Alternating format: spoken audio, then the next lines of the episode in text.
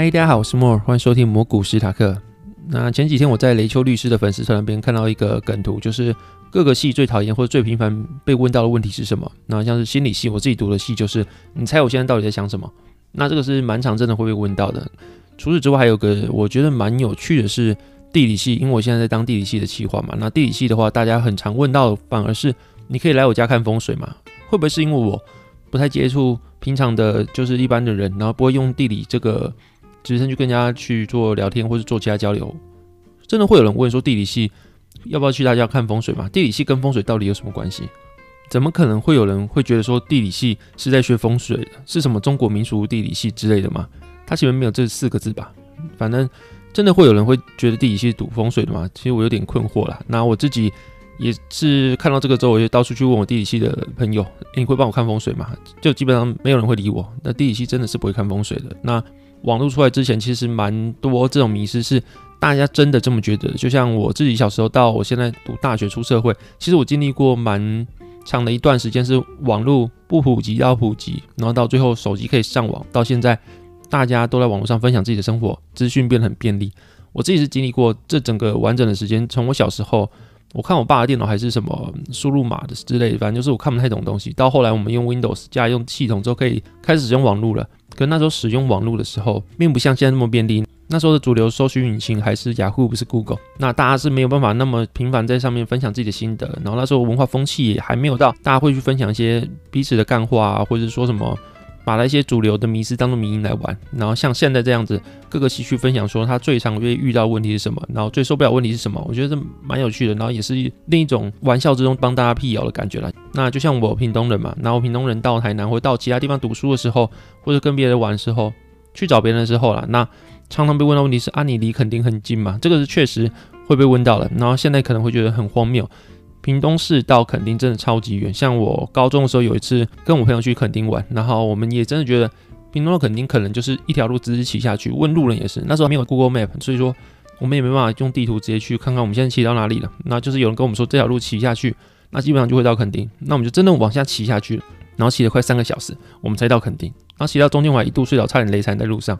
反正屏东到垦丁真的非常远。那如果你去叫 Google Map 或者你叫什么地图的话，你会发现屏东市的纬度其实还比高雄市还高。你们可以自己看一下。所以屏东市到垦丁其实跟高雄到垦丁是一样非常远的一件事情。OK，那讲到出去玩，我们公司一月就是一月二十八左右也会开始放假。然后开始放假的时候，我跟同事也要约约看要不要出去吃饭。那我现在约一月二十八餐厅，大概是礼拜五的时候约一月二十八餐厅，已经全部都客满了。就是基本上你要去比较大的餐厅，或是人数比较多的餐厅，都已经客满了。虽然说现在不知道约不约成功了，毕竟像看台湾的疫情现在开始爆发了，那就是大家防疫要做好。但基本上可以看到很多很多的餐厅啊，或者是很多很多人出去吃饭的时候，你都会看到现在其实大家对防疫也已经没有那么关心的。虽然说不用隔板了，但是我很受不了一件事，就是我在外面吃饭的时候，有些人他可能吃完饭可能。嘴巴不想沾到口罩吧，就是他嘴巴上面还有酱汁啊，还有食物的残渣之类的，他们不想沾到口罩，他们就不戴口罩到你的桌边去拿卫生纸，之后再走回他的桌上把嘴巴擦一擦之后才戴口罩出去。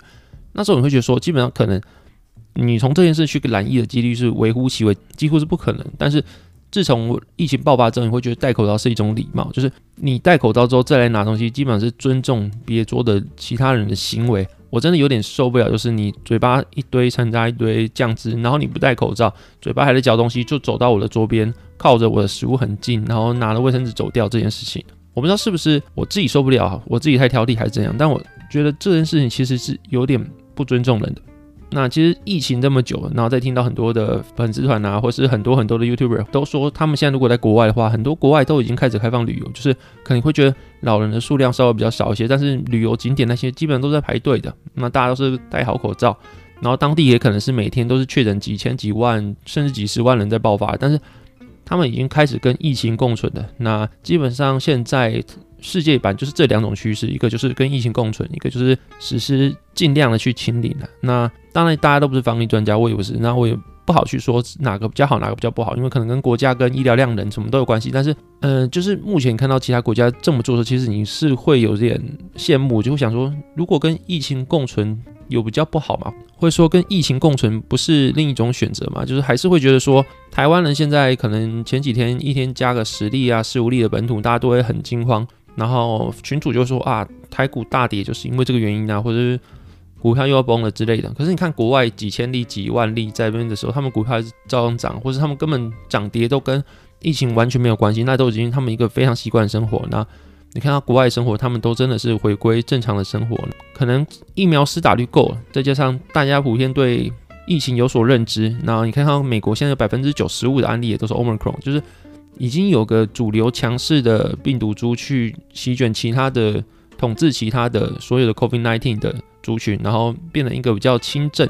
所以说它不是说完全不会重症。然后也不会说完全不会死人，也也不是完全不会让人家进入 ICU 之类的，但就是它相对而言它是比较轻症的。那当然没有说因为这样的话就建议大家去做什么跟病毒共存啊，就不要再清零了之类。那这是政府的决定嘛？那基本上就是第三季来，大家就赶快去打，然后赶快把疫苗的施打率拉高。但势必大家也会去预期说，未来只要开放恢复正常生活的话，我们势必还是会走向跟病毒共存这条路，因为不太可能说你完全打完疫苗之后你就不会确诊，你顶多就是你的症状会减轻而已。那就像我刚刚讲一样，基本上未来你只要看到每天的确诊人数比现在多是可以预期的。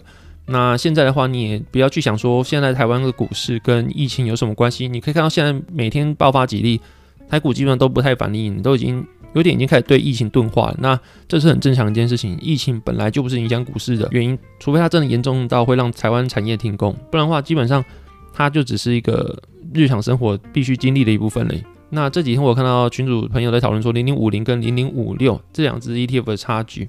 然后还有他们该去存什么？其实我有点惊讶，因为我觉得零零五零跟零零五六从我进股市到现在已经炒到现在，我以为已经有个标准答案了，或者是说大家都已经选好自己要买什么，但好像还是蛮多人去会说零零五六比较抗跌，或者零零五六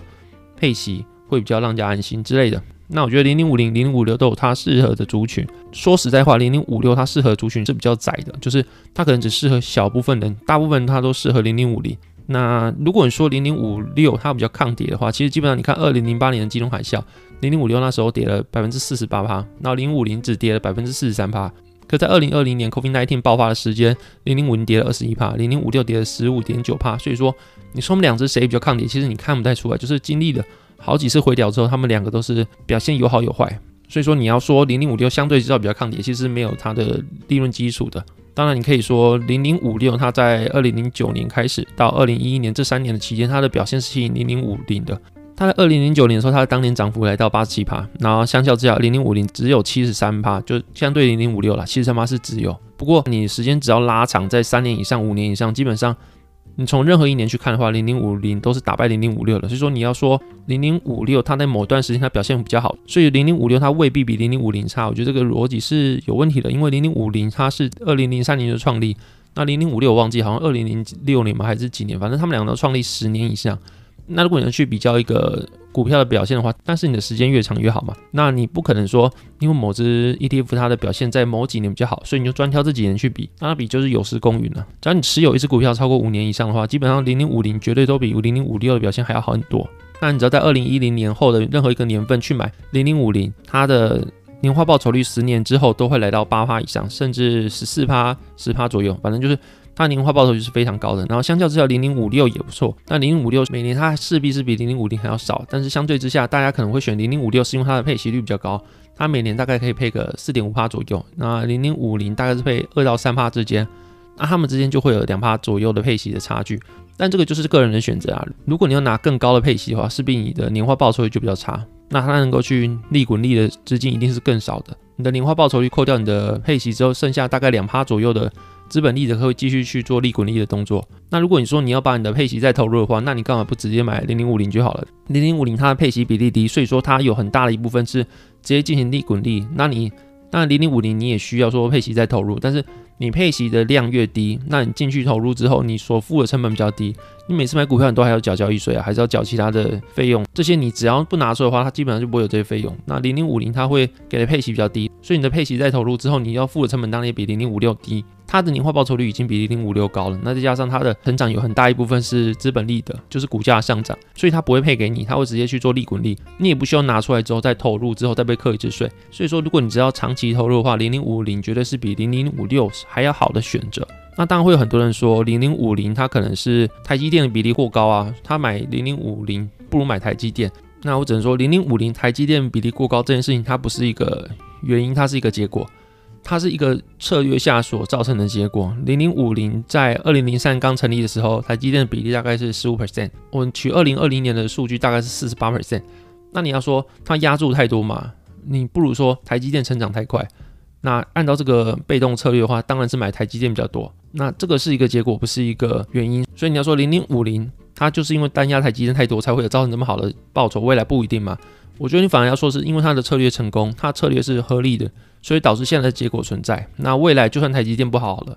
那它也是未来会每年的去把它的比重降低，不会是因为台积电一直不见，零零五零就整个垮掉。所以有些人会去提倡说，你买零零五零不如买台积电，这其实是完全是两回事。无论你从 ETF 的精神，或是你单压去买一个纯股的精神，那都是不一样的。虽然说台积电不会倒了，但是基本上你台积电如果有一天不太好的话，你可能在上面存股的钱会受到非常大的影响。但是像我讲的一样，零零五零虽然有很大的一部分的台积电，但是零台积电如果不好的话，未来零零五零会慢慢把它汰除掉。所以说台积电不好的话，对零零五零的投资者来说是不会造成太大的影响的。那另外还有一件事你要考虑，就是你买零零五六，你是为了什么？你是为了配息，去为了稳定，还是为了什么？如果你是因为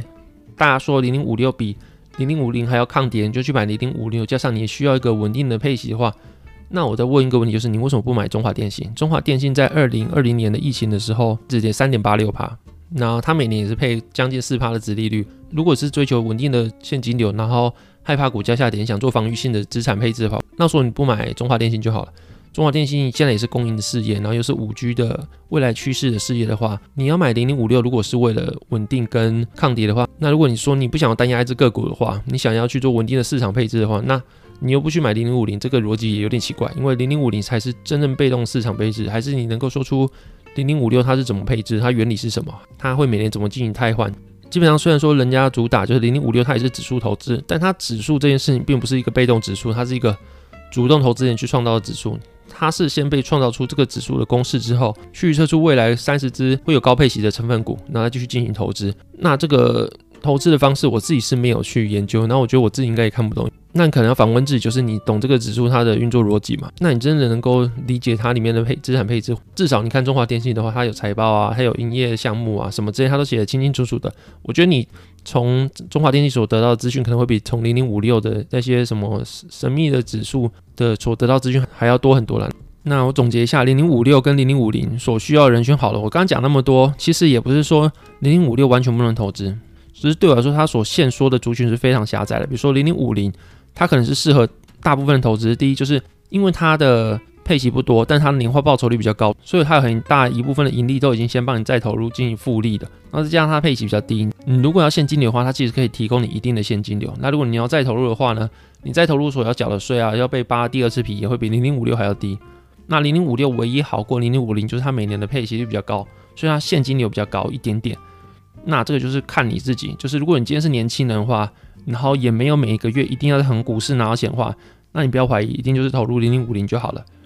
那如果你今天是很有钱的人话，不在乎那一点点现金流的话，那你是毫不犹豫投入零零五零就好了。那零零五六只适合一种族群，就是你可能已经六十五岁、五十五岁以上，然后你已经很需要从股市拿到一笔现金流，你不在乎未来长期下来的绩效好坏，那你就是每个月一定要那个钱。那你的钱又不够多，不够多到每年光本金滚给你的二到三趴的配息。就够你生活的话，比如说你可能只有一千五百万到两千五百万之间，那如果一千五百万到两千五百万之间的话，零零五零所给你的配息大概就是每年会给你大概三十万到五十万之间股息，那可能觉得这个不够花。如果比两千五百万更高的话，你每年得到股息单会更多，那你可能考虑说零零五零就够你花了。但如果你只有一千五百万到两千五百万之间，你觉得五十万不够你花，那你想要拿到更高的配息的话，你拿到零零五六可能会给你八十万到九十万之间的。每年给的股息的话，你可以去买零零五六，那就是你会牺牲，就是你常年的报酬，你可能每年会少零零五零二到三趴之间年化报酬，那每年下来就会少很多。但是你都不管这些绩效，你就只想要每年拿到足够的钱的话，你买零零五六是对的。那所以说总结一下，就是所有的人基本上都可以买零零五零，除了那些你需要你的现金流，然后你非常需要这件事情去支应你的生活，然后你的资产却没有那么多，你自己去衡量你自己需要数值，这个理由的话。你去买零零五六是一个合理的逻辑。除此之外，所有的人都是买零零五零就好了。那除此之外，很多人在找说有没有什么偏方或者什么方法能够提升你在股票上面的绩效表现。那最近有朋友推我就是美伦的桌布，那如果真有兴趣的话，可以试试看用美轮桌布去买零零五零，跟没有用美轮桌布的手机去买零零五零，看哪个十年后绩效表现比较好。如果你还记得这件事情的话，那这是干话，你们可以不用试，反正是同一个标的，十年后应该不可能会有什么平行宇宙发生，两个绩效是一样的。好，那这期节目到这边，谢谢大家收听，拜拜。